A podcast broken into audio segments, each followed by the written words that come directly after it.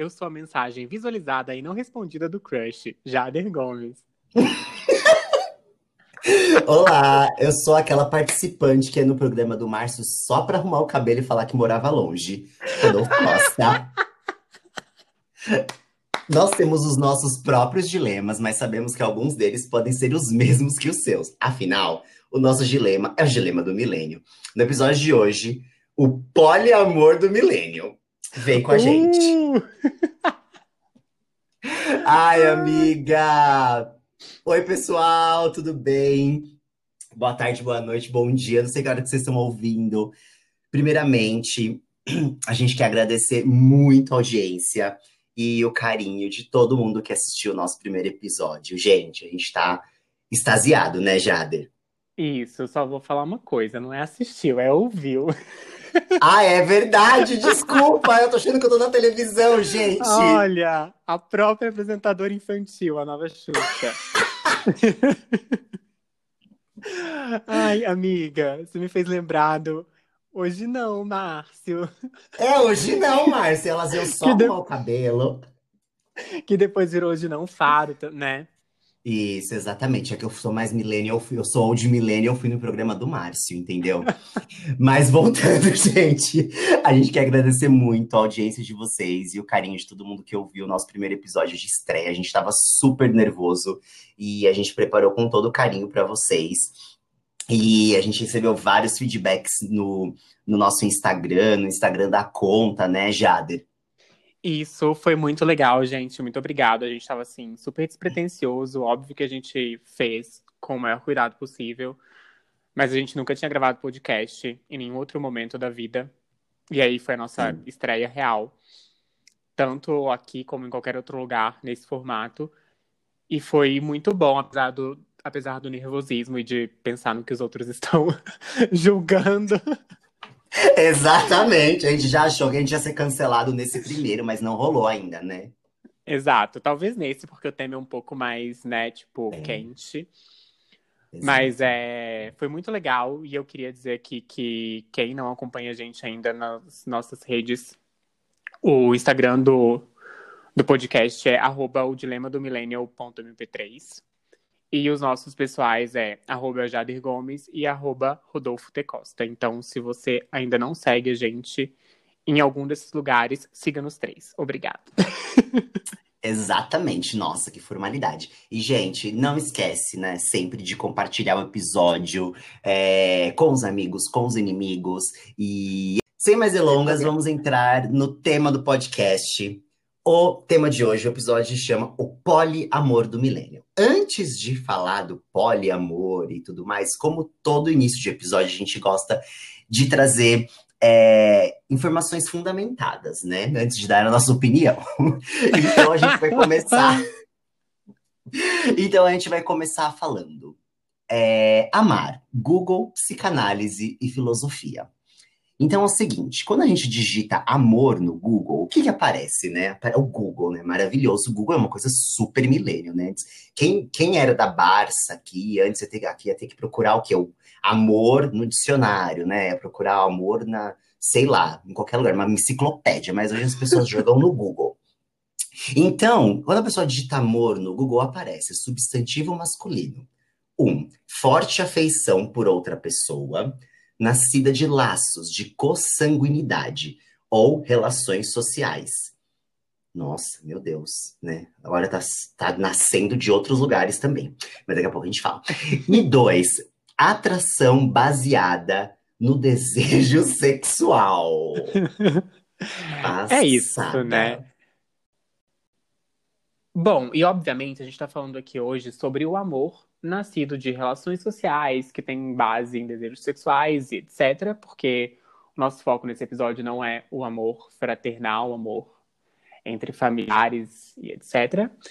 Então a gente vai buscar um pouco da definição do amor, do entendimento do amor segundo linhas de estudo. E aí a gente chegou na psicanálise para abrir um pouco essa conversa. É, tem uma fala da Maria Homem, que é uma psicanalista muito incrível, que tá direto aí em entrevistas e a- em canais de YouTube também. Tem um canal específico que ela sempre tá, que é o da Casa do Saber. Que é muito legal esse canal, né, Rodolfo? Sim, sim, nossa, recomendadíssimo, gente. E aí, a Maria Homem define o amor como um encontro inesperado, casual, de ordem mágica, onde a ação radical de ser no mundo, de gozar do mundo e do corpo se encaixa perfeitamente com a posição radical de ser no mundo, de gozar do mundo e do corpo de outra pessoa. Ou seja, é quando aquilo uou, se encaixa de uma forma muito incrível. E aí, Rodolfo? o que você tem a me dizer sobre isso? Nossa, eu tô chocado. Que assim, que coisa difícil, né? Pelo amor de Deus. Minha nossa, que difícil que é amar, né? Segunda Maria Homem, mas tudo bem. Vamos seguir, vamos seguir, que a gente tem muito mais pra falar aqui. Eu não sei, o que, que você achou dessa definição da Maria Homem? Eu acho difícil também, e ela mesma fala que é difícil, sabe? Tipo, ela sabe que é difícil, uhum. porque ela complementa em um momento falando que, que esse encontro é difícil. Nossa, eu achei bafo. Bom, passando aqui agora um pouco falando sobre é, é, o que um, os filósofos acham do amor, né? É, a gente trouxe aqui um, um, uma citação do filósofo Maurício Marsola, onde ele fala que existem três definições básicas para o amor, de acordo com a filosofia. A primeira delas é que o amor é felicidade. A segunda é que o amor não é felicidade, mas nos move. E a terceira é que o amor é uma fonte de carência e infelicidade, já que quem ama carece do objeto amado, algo externo. De qualquer forma, para os antigos, a arte de amar está sempre associada ao prazer, principalmente aos prazeres eróticos. Olha que interessante, né, é, Jader? A, a, a linha sempre vem ou da relação com a coisa, né? Ou da relação com o outro, mas sempre nesse, nessa questão do erótico, assim. A gente primeiro. É, é, eu não tô, tô, entendendo mais ou menos aqui para onde que tá indo esse, esse papo. Mas você pode continuar aí. Então, quando eu estava fazendo um pouco de pesquisa para discutir com você aqui nesse episódio, eu também fiquei meio que reflexivo se, segundo esses estudos e tal, Será que tem como é, separar o amor do, do erotismo, da sedução de alguma forma? Será que eles estão completamente ligados de, em todos os momentos? Por mais que a gente talvez é, não esteja externalizando ele na relação toda hora e tal, né? Porque também não dá para viver só por isso, mas será uhum. que ele tá tão intrínseco ao, ao ato de amar assim? Parece que pela, pela, por essas colocações, sim, né? Que é uma coisa muito, muito interligada. Sim, é, eu acho que os, as únicas exceções que fugiriam essa regra seria o amor de mãe, né? O amor é, é, materno ou fraterno, digamos assim. Mas eu acredito que a amizade também tem uma. uma um fundo é, erótico. É, Não sei se é bem um fundo erótico, mas acho que a amizade ela tem essa. Ela erotiza essa felicidade. Assim, você tem aquele tesão de ficar com seus amigos, entendeu? E é aquele hum. tesão que move. Assim, tipo, se você perde o tesão na amizade, não tem porquê, mas você manter aquele vínculo, né? Então, assim, pode ser que se passem meses sem ver um amigo, mas alguma coisa te move aí te, ao de encontro aquela pessoa. Acho que assim, a gente tem tesão nos nossos amigos. Não é um tesão erótico, mas é um tesão. O que, que você acha? É, pode ser. Acho que sim, e acho que tem amigo que você tem tesão erótico também.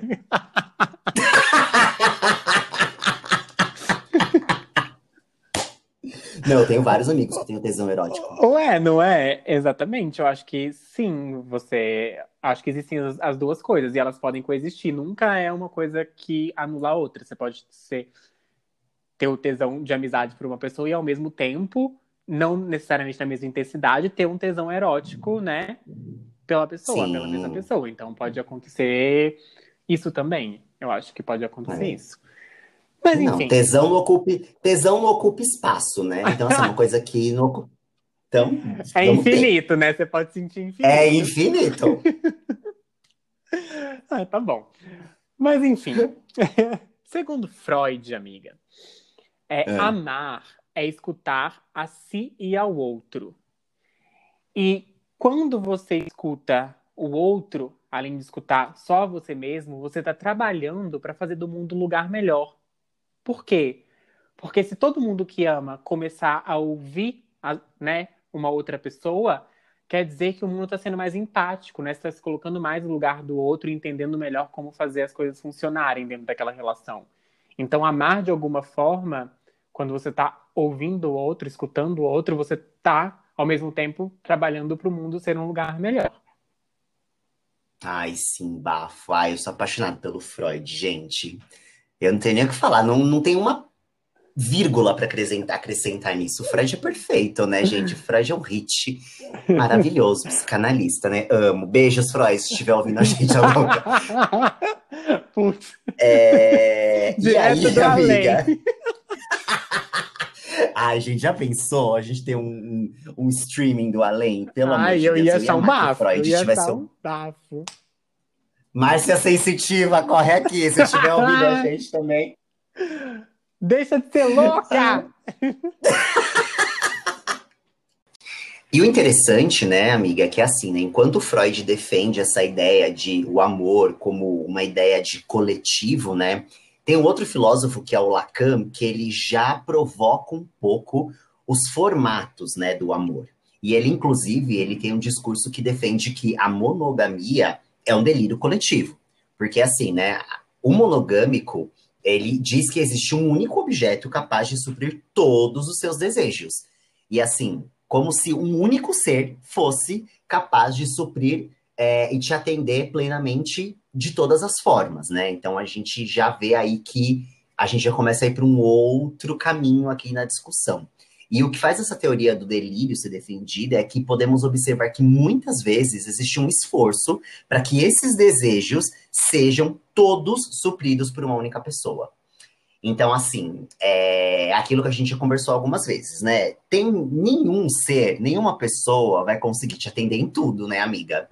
Então, assim, pode ser que aquela pessoa consiga fazer algumas coisas, não vai conseguir fazer outras, né? E aí o seu amor acaba, e aí o seu amor muda, né? Então, assim, a gente já começa a entrar aqui para uma discussão um pouco mais, é, é, é, digamos assim, no formato da relação e até que ponto o amor vai, né? Então, é, nesse sentido. Eu acho essa colocação muito inteligente. E não só quando ele fala, ai, ah, monogamia é um delírio coletivo, mas quando ele explica, né? Porque é muito isso. Uhum. É, quando uma pessoa garante que a outra pode suprir tudo que ela que ela deseja, sabe? É muito colocar numa pessoa só, muito tipo assim, né? Demandar de uma pessoa só tudo que eu quero para mim, sabe? Uhum. Como se aquela pessoa fosse assim, é, realmente obrigada.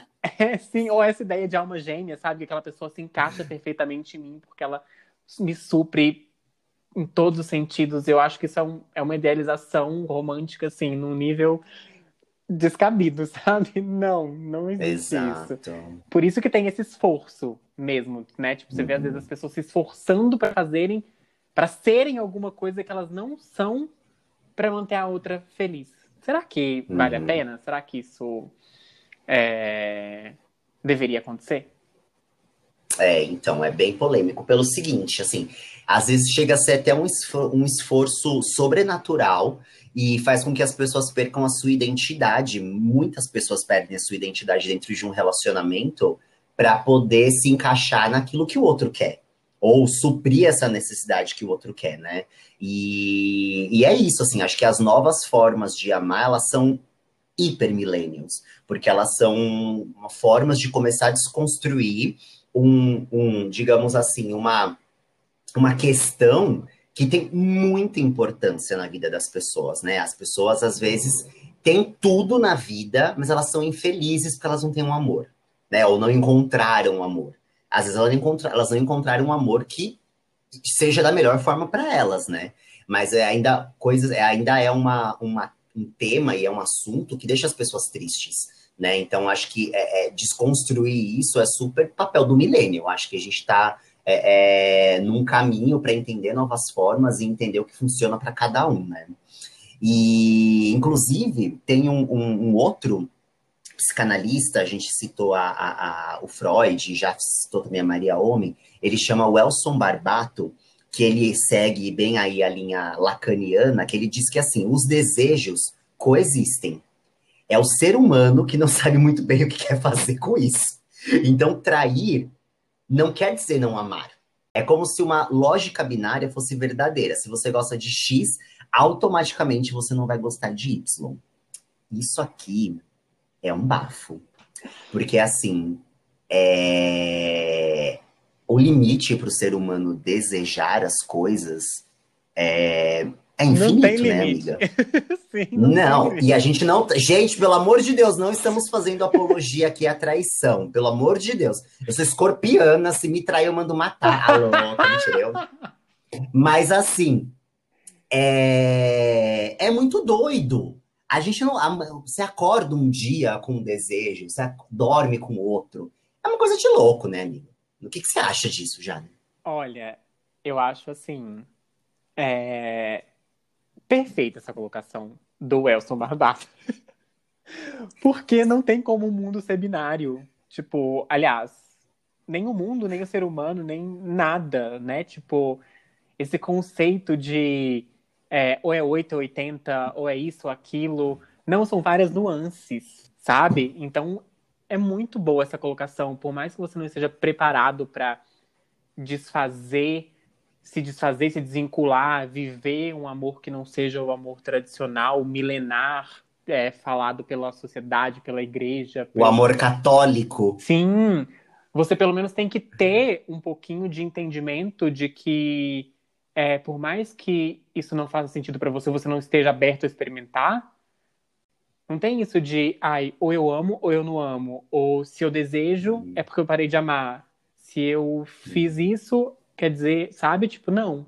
Tem várias nuances aí, a gente tem que se conhecer melhor e entender um pouco mais sobre as formas de amar, porque não existe uma só, e isso, por exemplo, é uma coisa é, é muito louca, porque a gente começa a analisar é, do ponto de vista é, é do indivíduo, né? É, é, enquanto uma pessoa que não tem nenhuma obrigação de fazer nada.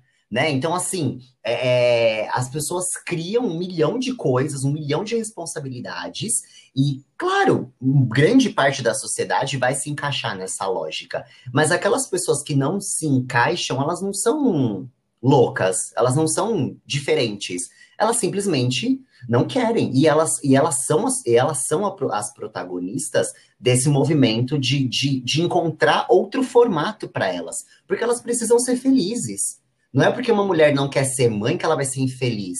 Não é porque um, um, né, assim, que era um estigma, né? Ai, você não deu certo. Você encruou. virou tio. Ai, ficou pra tio. Gente, se e a daí? pessoa quiser ficar pra tio, e daí o problema é dela. Ela não quer casar com ninguém, ela não quer, ela não quer constituir família, sabe? Melhor o cara ficar pra tio e ser feliz do que é, é, entrar num casamento, ser um frustrado, bater na mulher, sei lá, virar um viciado em jogo, sei lá o que pode acontecer com a vida da pessoa, porque a pessoa foi forçada a entrar num relacionamento, num casamento que ela nem queria. Sim, eu né? tenho. E, e... Pode falar. Pode, pode falar. Não, termina. Pode falar, pode falar. é... Não, e eu acho isso muito interessante, porque do ponto de vista da psicanálise, é, se libertar desses clichês é, é algo muito forte, pode mudar a vida da pessoa para sempre. Né? É, é, a gente está aqui fazendo um trabalho nesse podcast, por exemplo, de fazer as pessoas, de provocação mesmo, de fazer com que as pessoas reflitam. É, porque hoje, nessa era de Instagram, nesses casamentos cinematográficos, dessas coisas, gente, às vezes isso não é para você. E se, e se você não quiser, tá tudo bem né? E se você quiser é, fazer outra coisa da sua vida, tá tudo bem, né? Mas a gente é, acaba sendo uma coisa tão violenta para as pessoas que é esse desejo do senso comum que vira um martírio para as pessoas. E é muito louco isso, né? Sim, eu vou voltar em dois pontos que você falou aí durante a sua fala toda que me chamou a atenção. O primeiro é que você falou, ai, e se aquela pessoa não quiser constituir família? E aí eu vou te fazer uma pergunta, porque eu acho que a gente precisa também desconstruir a ideia de que construir família é casar, ter filho e esse monte de coisa. Então a pessoa ela pode decidir não ter filho, quer dizer que ela não se procriar, não quer dizer que ela não está constituindo família. Uhum. Ela está constituindo família de um modelo não tradicional. Sabe? Exatamente, amiga. Exatamente. Exatamente. E os aí... gays abriram, os gays estão abrindo esse esse esse nicho, né? Tipo, de, de, de, de desheteronormativizar as coisas. Ué, gente, às vezes uma família vai ser você, suas plantas e o seu gato e pronto. Sim. E outra coisa é que quando você falou também sobre ai, a maioria das pessoas vai se encaixar nesse modelo. Eu acho que aí é um problema. Acho que nem é porque a maioria, a maioria das pessoas se encaixa de verdade, de fato, comprovadamente no modelo, mas sim que elas nem se deram ao direito de pensar que elas não poderiam se encaixar. Então elas se encaixam automaticamente. Tipo, alguém me falou, a, a minha mãe me falou, minha avó falou para ela, minha bisavó no século 18, 17, 15, 14, não sei, me falaram isso e todo mundo viveu assim. Então, a minha felicidade vai ser a felicidade que todo mundo diz que é a felicidade. Então, Exato. o problema tá aí, não em que as pessoas de fato se encaixam, elas não pensam se elas se encaixam ou não, elas simplesmente vivem, aí elas podem, sei lá, ter uma vida infeliz, se divorciar, sei lá, o que seja lá o que for. Uhum. É, mas elas nunca chegam na camada de pensar se é elas vão passar a vida inteira batendo na tecla de que para eu ser feliz é isso, isso, isso, isso e aquilo, e ela vai continuar sendo infeliz porque ela não teve a capacidade, por qualquer motivo que seja, de pensar que talvez aquele caminho não seja o caminho para ela. Sensacional, é exatamente isso, amiga. E o que acontece? Isso nos leva para o primeiro quadro do programa, um quadro novo, que chama o Big Data do Milênio. O que acontece? A gente vai aqui ó, acessar o nosso Pense Bem e vai trazer alguns dados relevantes a tudo isso que a gente está falando. Pegando essa linha, gente, é, é, de que tem muita gente fazendo uma coisa que não tá legal para elas, e elas estão fazendo porque elas estão nesse movimento aí, é, a gente trouxe aqui alguns dados para falar sobre, por exemplo, o número de divórcio. Não sei se vocês sabem, mas assim, o número de divórcios cresceu mais de 160% na última década aqui no Brasil. Esses são os dados que a gente levantou aqui de 2015, tá? Em 1984, eu nem tinha nascido ainda, tá, querida? A gente tinha o quê? 30 mil divórcios. O que, que é isso? Não enche nem o Pacaembu de pessoas divorciadas. Mas aí, em 2004, querida, 130 mil divórcios. Em 2014, 340 mil divórcios. Olha, acho que 2014, 2004, na verdade, já tinha o bate-papo UOL, né, amiga? E já tinha também o, o Facebook, não foi? Aí que começou é, o negócio. Não, o Facebook não tinha em 2004, não. Acho que o. Não, né? Não. Talvez a empresa tenha sido fundada em 2004, mas acho que ela começou a operacionalizar ia operar um pouco mais, mais tarde, mas aí o Orkut já tinha em 2004, por exemplo. Verdade, já tinha. E aí, olha só que coisa louca, né? Você pensa que é, 2014 já são o quê? Seis anos. Hum. É, ou seja, em 2024, como será que vai estar esse número de divórcios, né? E eu acho assim, Nossa. não quer dizer que as pessoas são mais infelizes porque elas se divorciam mais. Muito pelo contrário, as pessoas são muito mais livres para poderem pular fora de alguma coisa quando elas entendem que aquilo não faz bem para elas ou não faz mais sentido. Né? Exato, exato. É uma parcela, eu acho que é. A outra parcela é por. Mas eu vou falar isso daqui a pouco, mas é uma questão. É, vou deixar no suspense. Eu tava esperando a hora que você ia soltar alguma, alguma, é, alguma fala que fosse levemente conservadora e eu tenho certeza que ela vai vir quando você for falar isso aí. Conservadora não, clássica. Porque, por exemplo, a minha avó falou esses dias pra mim assim: de hoje nem devia casar mais, né? Porque só casa pra divorciar. eu não entrei em discussão, mas aí eu logo pensei que Ainda bem que as pessoas se divorciam, porque na cabeça da minha avó se divorciar é impossível. Você entrou num casamento, você faça o que for preciso, das tripas do coração. Nossa, olha, eu com um ditado da época da minha avó. Um ditado fazer, boomer. Pra fazer esse casamento dar certo. Se o seu marido for um bosta, se ele te bater, se ele deixa faltar alguma coisa, seja lá o que for, aceita o casamento porque você casou. É isso aí, é seu destino. Você escolheu, tá escolhido, lide com isso a vida inteira. Não, e pior, ainda prometeu na frente de Deus. Pois é, puta que pariu. Tá achando o quê, querida? Casamento é, é só quando morrer não. mesmo. Não é bagunça, não. Deus não é bagunça, não. Aí, né? Quando a gente pensa, ah, mas é óbvio que as pessoas vão divorciar mais, a população só cresceu. De 84, uhum. 2004 a 2014, a população cresceu, então quer dizer que as pessoas estão divorciando mais. Mas se a lógica fosse só essa, quer dizer que os casamentos também iam aumentar, né? Porque se está aumentando o número de pessoas no mundo, os casamentos também vão aumentar. Mas não é isso que está acontecendo. a taxa de casamentos aqui no nosso país, são dados que a gente trouxe aqui da Exame, que os casamentos caíram pela metade nos últimos 40 anos. Isso considerando 74 a 2014, sem fazer uma comparação justa com esses dados de divórcio que a gente trouxe. Em uhum. 74, amiga, a cada mil habitantes aconteciam 13 casamentos. E casava-se mais ou menos na faixa dos 30, ops, ops, dos 20 anos, não dos 30. Tinha 20 e poucos ali, você estava casando. Os homens começavam, costumavam assim, a casar um pouco mais velhos e as mulheres um pouco mais novas, mas era tipo assim, mulher 23, homem 27, mais ou menos. Em 2014, a realidade é que são sete casamentos a cada mil habitantes, ou seja, pelo menos a metade aí. E as pessoas se casam mais velhas hoje, que é mais ou menos na faixa dos 30. Estão vivendo mais a vida solteiros ou com outros tipos de é, relacionamentos, organizações afetivas, sei lá como a gente pode chamar isso, mas se casam um pouco mais é, velhos do que há 40 anos atrás. Então, gente, é isso. As pessoas é, estão casando menos e se divorciando mais. Não estou falando que as pessoas devam casar ou se divorciar também. Não é uma voltando aqui à questão da apologia, não é uma apologia, são só dados.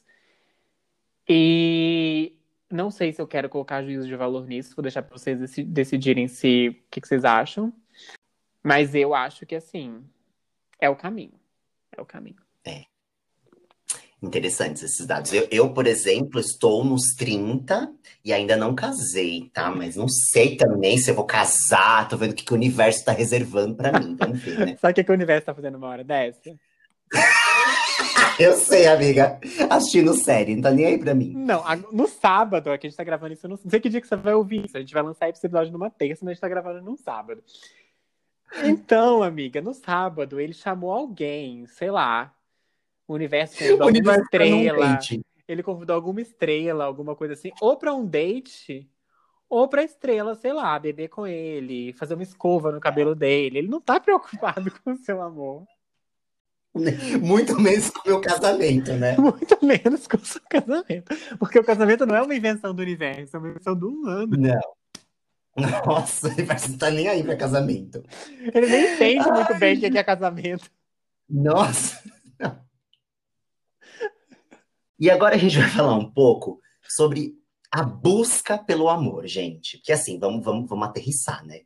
Então, assim, a busca pelo amor para as outras gerações antes da nossa era algo completamente físico, né? Dependia da proximidade física para que isso pudesse acontecer, para que se buscasse, para que se iniciasse. Então, assim, era numa quermesse, era no, no, no, sei lá onde, as coisas antigas que as pessoas faziam, né? Numa, numa matinê a consequência das tecnologias contemporâneas e tudo mais, a gente se reinventou. Então, assim, o primeiro, a primeira coisa que a gente teve contato, que era bizarríssimo, gente. Quem lembra do bate-papo UOL? Né? Que era aquele negócio, você entrava com um nickname, e aí, a fim de tecer. e aí, pelo amor de Deus, o que era aquele bate-papo UOL? Gente, aí aquela. O cara mandava uma foto, vinha aquela foto na internet de escada, demorava três minutos para abrir a, a, foto. No meio da foto já desistia. Já dava bloco. Nem precisava abrir a foto inteira. Aí o que acontecia? Isso evoluiu o quê? Para os apps, né? Então hoje tem o Tinder, o Happn, Inner Circle, os gays têm o Grindr, o Hornet. É... Mas, mas peraí, peraí, peraí. Acho que. Acho que o Grindr e o Hornet não é bem a busca pelo amor. Você pode, não estou falando que você não pode achar o amor lá. É totalmente possível que você encontre o amor, mas acho que a finalidade, é assim, para que eles foram criados, não foi a busca pelo amor. Acho que, assim, é, a gente, né, na usabilidade, no dia a dia desses aplicativos, acabou é, endereçando novas possibilidades e novas funções para eles, sabe? Então, hum. acho que é o que mais acontece hoje, é você realmente é, se relacionar com as pessoas, e principalmente nessa questão de busca pelo amor ou tal, é, buscando de fato uma pessoa no, na lupinha do Instagram, no...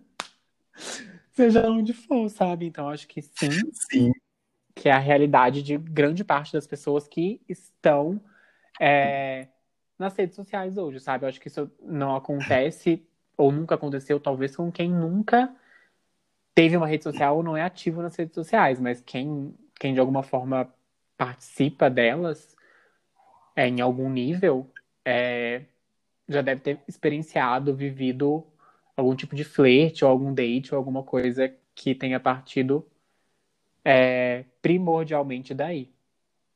Mas eu, eu, super acho que, que ele, ele facilita e a gente criou estes usos é, para se adaptar aos dias de hoje, né? Muito doido isso. Sim, total. E aí, quando você fala sobre é, esse facilitador, esses aplicativos que a gente aqui com os nossos celulares consegue, você lembra como era o Tinder dos anos 90? O Tinder dos anos 90? É. Amiga, Ai. era o Silvio Santos, o Tinder dos anos 90. Ai, eu amo! Você lembra Gente. do Em Nome do Amor, né? Gente, era bafo. Eu amava aquele binoclinhos, gente. Meu Deus. Gente, para quem não sabe, não lembra, nunca viu, o Silvio Santos tinha um programa no, aos domingos em que ele levava mulheres e homens. Era muito fechado nesse dia, era super careta, era super tradicional, né? Tipo, não tinha encontro entre homens e homens, mulheres e mulheres e tal. Mas ele promovia encontros e, assim, rodadas de perguntas e tal, para as pessoas irem se conhecendo e a partir dali talvez surgir alguma coisa. Então, a TV tinha alguns programas que serviam como Tinder, serve pra gente hoje. E olha como é muito louco.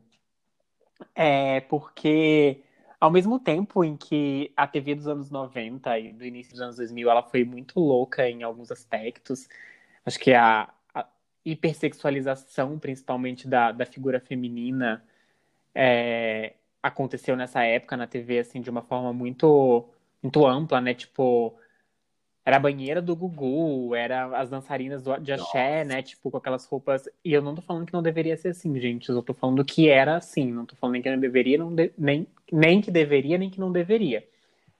Mas que a TV tava nesse momento de né, ser escrachada em várias, em várias coisas. Hum. Mas ao mesmo tempo, os programas, né, que iam falar sobre amor, eles tinham que ser tradicionais. Era a menina perfeitinha com o, o boy trabalhador querendo constituir família e bora, e por assim foi.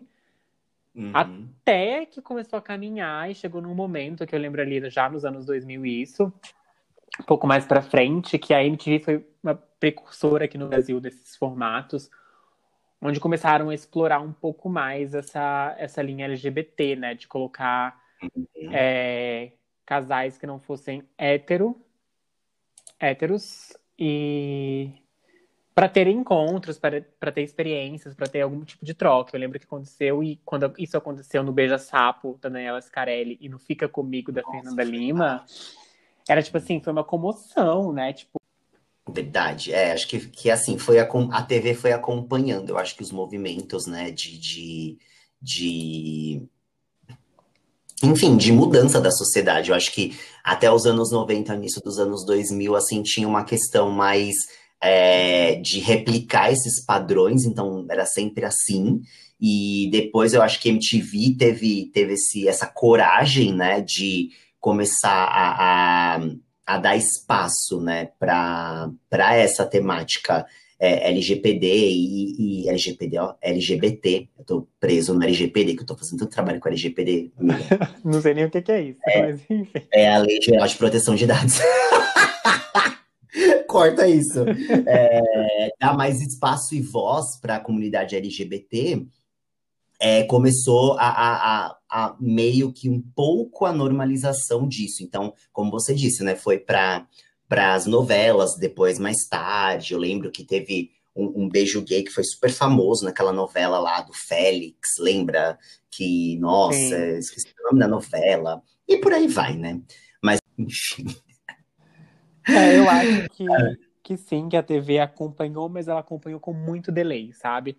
Eu acho que é, na vida e em outros meios, em outros espaços, a gente estava em um ponto e a TV demorou muito, a TV aberta demorou muito para é para chegar em alguns pontos e eu acho que está muito atrasado ainda, sabe? Tipo, acompanhou, tá, acompanhou com atraso e acho que tá, tá atrasado.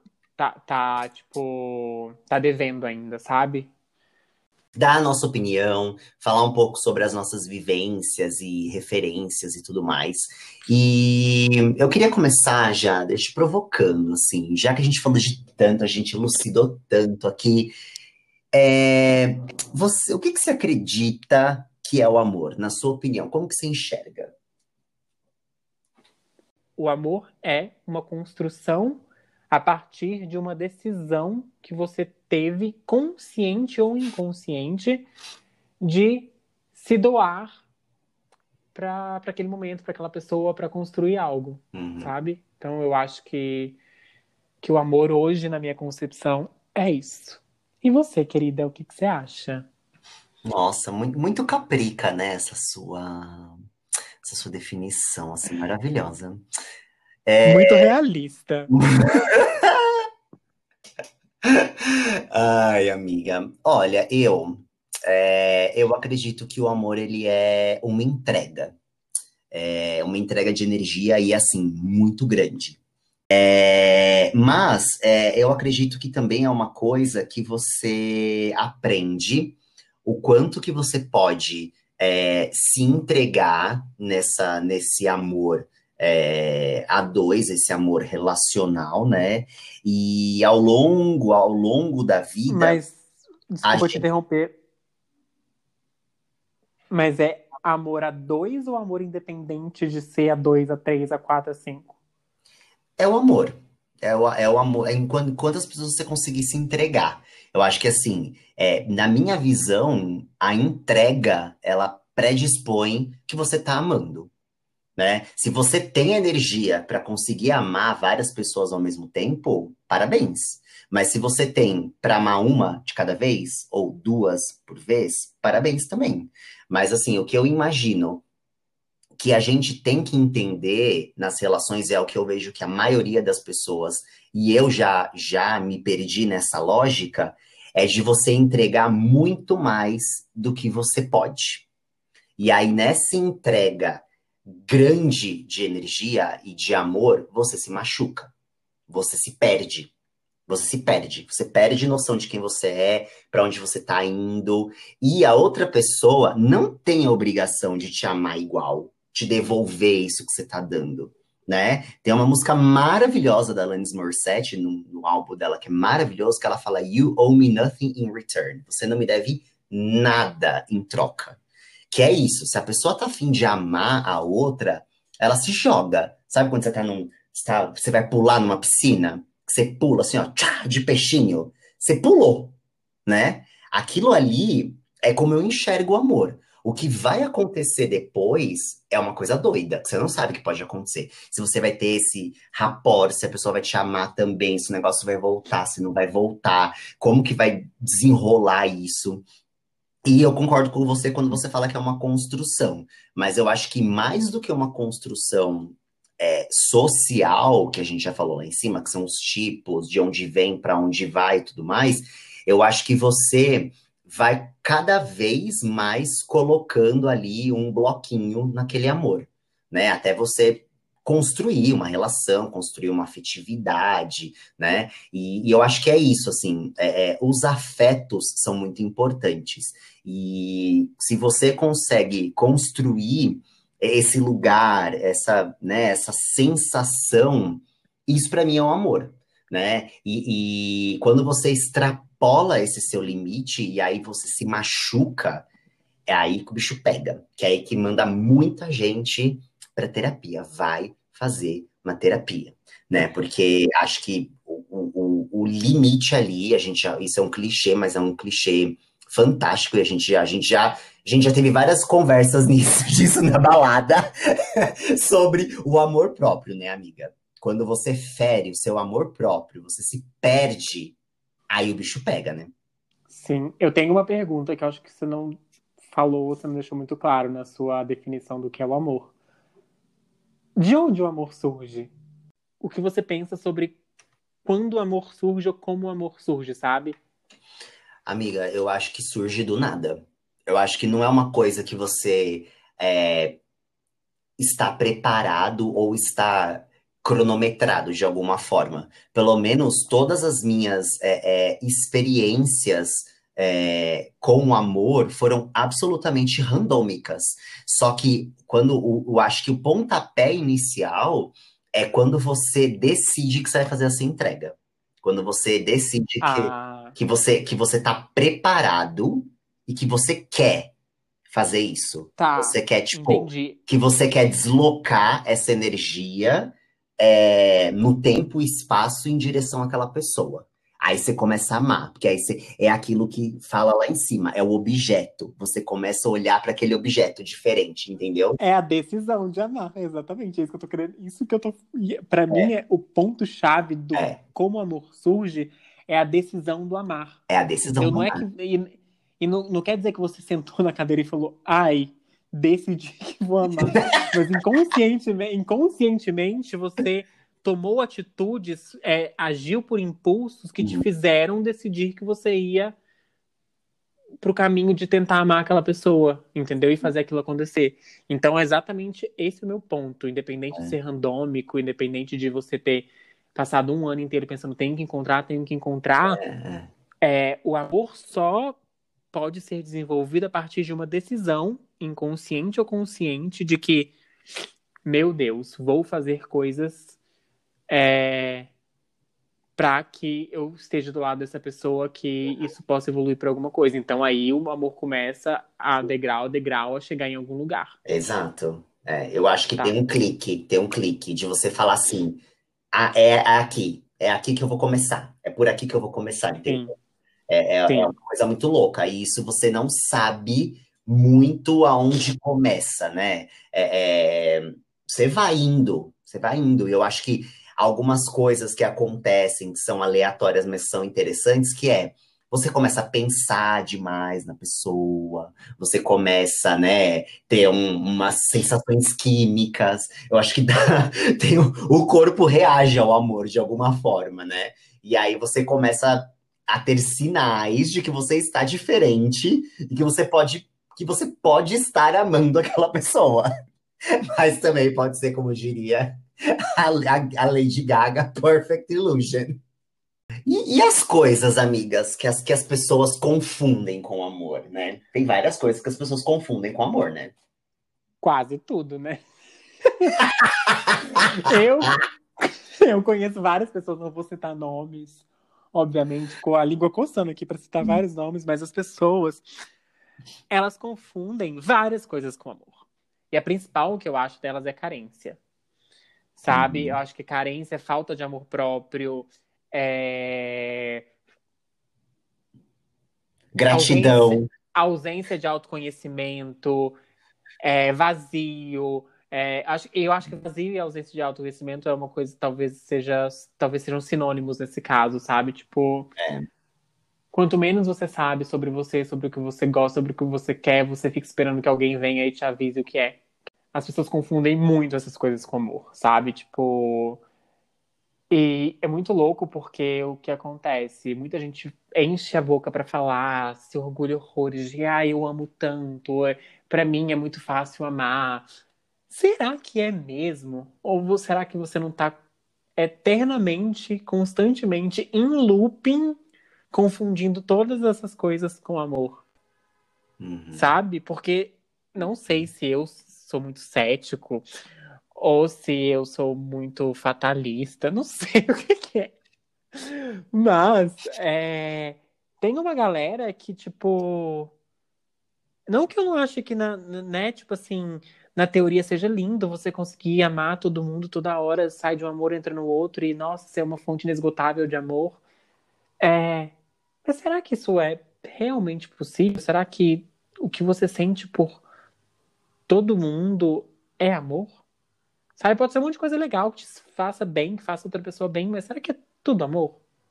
Não sei, eu acho que tem muito, muita falta de clareza em alguns momentos aí de, de relacionamento entre pessoas.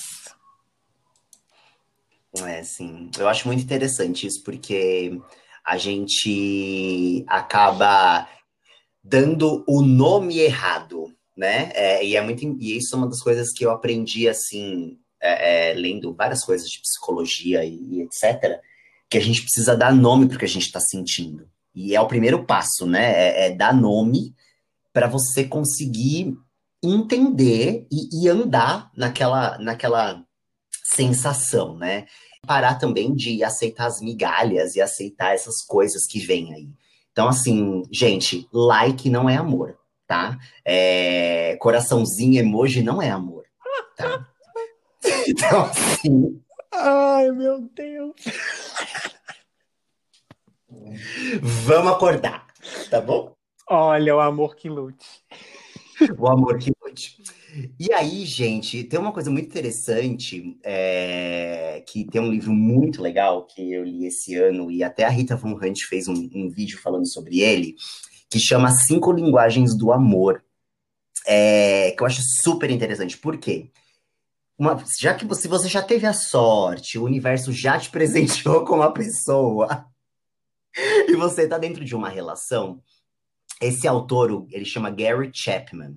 Ele é mestre em antropologia, tem doutorado em educação, e esse livro, gente, que chama As Cinco Linguagens do Amor, tá há 10 anos é, nos livros mais vendidos dos Estados Unidos. É um livro pequenininho, assim, que foi um livro que foi alvo de um estudo que a gente chama, que teve um alto é, índice psicométrico, ou seja, ele tem caráter científico mesmo, o cara não inventou isso da cabeça dele. É, ele fala sobre a, as formas que as pessoas se comunicam né, dentro de uma relação e o como essa, é, é, essa comunicação ela contribui para o sucesso ou para o fracasso do relacionamento. E aí ele trouxe uns números também que é, é, ele fala, por exemplo, lá, lá no futuro, gente, lá, lá na Europa, na, na Bélgica, em 2015, 71% dos casais se divorciaram nos cinco primeiros anos do casamento, gente. Tipo, novamente, né? Olha isso, 71%. e o que, que eles falam, né? Que assim, lá no futuro, eles já, já estão nessa discussão, assim, é, sobre relacionamento tóxico e abusivo. As mulheres são mais impostas, falando no, no, viés óbvio heteronormativo, né? Que as mulheres são mais empoderadas, dependem menos dos homens. É, e também é aquilo que o Jader falou um pouco mais cedo. É, as pessoas não estão mais ficando dentro de uma coisa que não tá funcionando para elas, né, amiga? Então, assim, não tá bom, por que eu tenho que ficar aqui, né? Diferente dos nossos pais, por exemplo, dos nossos avós.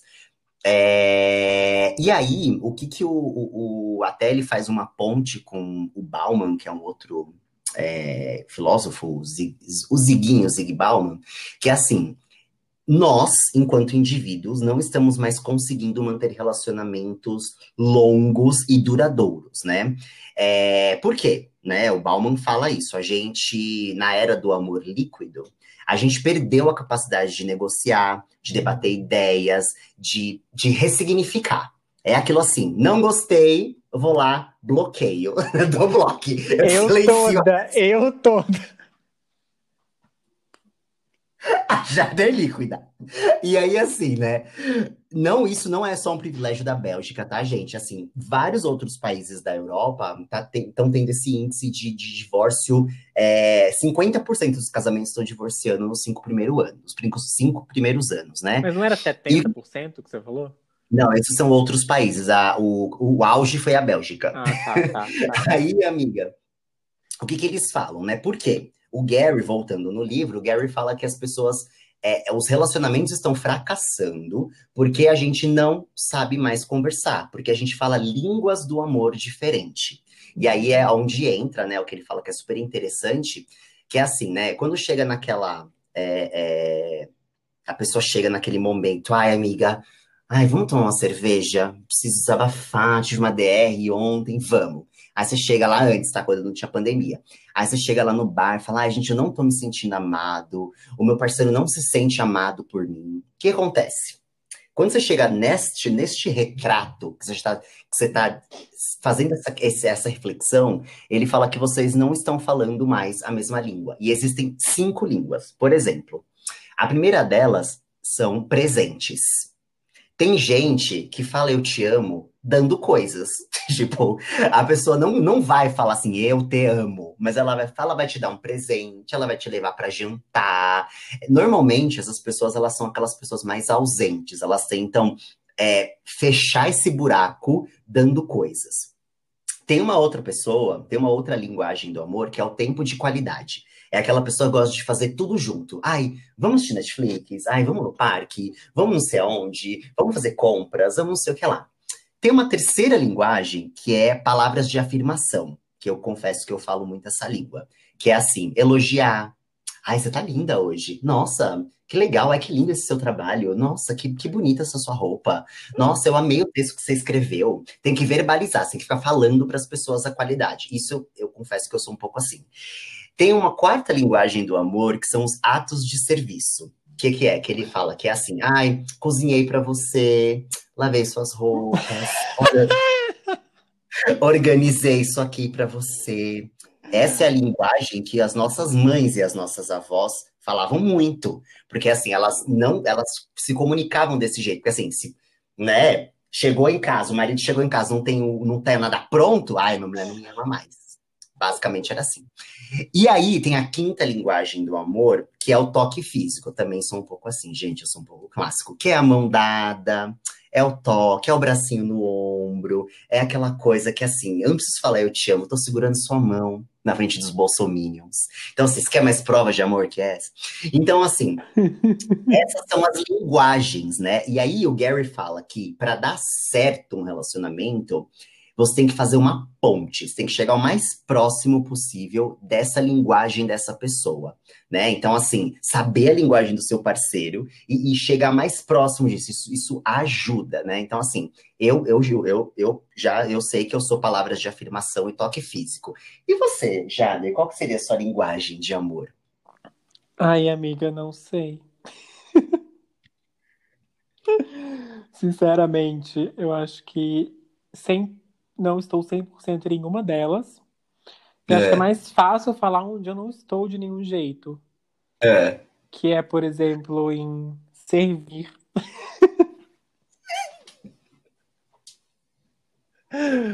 acho que. Acho que talvez em tempo. Eu acho que eu gosto de passar tempo com a pessoa, talvez. Uhum, uhum. Acho que em tempo, acho que, tipo assim, fazer coisas com a pessoa e ter momentos, eu acho que é, talvez seja que mais se encaixa, mas uhum. é, não sei. Eu sei, obviamente, que essas são cinco, as cinco linguagens principais, mas que existem híbridos, né? Pode ser um pouco de uma, um pouco de outra aí. Lógico. E tal, sim, mas eu acho que talvez isso, acho que é do tempo. Acho que é do tempo. Bom, pessoal, praticamente foi uma monografia esse episódio de hoje, de tanta fundamentação teórica que a gente trouxe, dicas de livro, de youtubers, de filósofos. Vamos pesquisar, né, gente? E agora, eu perguntar, Jader, qual é o seu dilema do milênio no amor? O meu dilema com relação ao amor é: será que o amor ele é tão necessário assim? Ele é tão protagonista assim? Será que ele, é, ele precisa ser buscado a todo momento? Será que o amor precisa ser um, um, um objetivo e, na verdade, é, ele não possa ser mais é, que um meio para você viver, assim, sabe? Tipo assim, chegar no final da vida e só falar, ai, vivi um amor nesse momento, vi um pouco de amor nesse momento, vivi um amor nesse momento tal, sabe? Você ter experiências e amores para contar do que você ter um amor para buscar e viver a vida inteira e dividir tudo e tudo na sua vida ser em torno de, dessa construção do amor. Eu acho que o meu dilema é esse. E o seu? Uau! Amei, amiga. Achei um bafo esse seu dilema. Olha, o meu dilema é, é acreditar também que a gente consegue sempre fazer essa entrega do mesmo jeito. Isso é uma coisa que eu sempre discuto com os meus amigos, que é será que eu já gastei a ficha? Né? Será que eu vou conseguir, ai meu Deus, me apaixonar de novo, amar loucamente, sabe? Fazer as coisas de novo e, e, e enfim, é, eu acho que a gente eu acho que é uma reflexão de saber até onde eu tô indo, até onde eu posso ir. E, eu concordo um pouco com você também. Eu acho que a gente tem que tirar um pouco do protagonismo, é, esse protagonismo tóxico, que, ai meu Deus, preciso amar, né? Então, eu acho que esses seriam os meus, os meus dilemas, assim, as minhas perguntas mais filosóficas. Achei um bafo e eu, só para resumir aqui, para a gente finalizar isso, é, você quis dizer, na verdade, então, que talvez o ser humano venha com uma bateria para o amor e essa bateria não tenha carregador, né? Tipo, ela cheia quando você nasce, aí você vai amando, vai amando, e uma hora essa bateria acabou e você não recarrega mais, então talvez você não se entregue mais para o amor como tenha se entregado antes. Bafo, bafo. É, amiga, eu, eu, eu acredito nisso, sabia? Mas, enfim, é, é, só pra gente não se prolongar muito, mas eu acho que é uma, é uma forma de pensar, né? E, assim, por isso que a gente tem que aproveitar quando você é, encontra aquela pessoa, vai viver, vai viajar, vai fazer um monte de coisa, porque a gente já falou sobre isso também nas nossas conversas paralelas. Passa. Amor, passa. Ainda bem. gente, então é isso. É, o episódio de hoje rendeu várias coisas, como o Rodolfo acabou de falar, virou um, um TCC, assim, um mix do que eu acho, do que ele acha, e a gente, assim, usando várias bases aqui, autores, filósofos, sei lá quem, para fazer esse, esse mexidão aqui, esse grande apanhado de, de amor, né? sobre o amor. esse apanhado sobre o amor. E a gente queria é, finalizar, eu acho que você tem aí para dizer pra gente através de uma fala de outra pessoa. Gente, eu preparei para vocês é, que ficaram com a gente até aqui, até este momento, uma frase de um dos ícones da música popular brasileira. Ele que forjou essa letra lá nos anos 90, que acho que fecha um pouco esse nosso podcast. Abre aspas. Tô fazendo amor com outra pessoa, mas meu coração vai ser para sempre seu. O que o corpo faz, a alma perdoa. Tanta solidão quase me enlouqueceu. Fecha aspas, Alexandre Pires. Bafo, é isso, gente. Icônico. Gente, obrigado. eu amo. Obrigado aos millennials e aos não millennials que acompanharam o episódio de hoje, o poliamor do millennial. A gente sabe que muito provavelmente todos os dilemas que a gente levantou aqui, se não estavam na sua cabeça, agora estão e a gente deixou você mais confuso. Mas a gente tá aqui é para isso mesmo, para te fazer pensar, para te fazer refletir, para te fazer talvez chegar a algum lugar ou só a ter mais perguntas aí na sua cabeça mesmo. Obrigado, até o próximo episódio. Um beijo.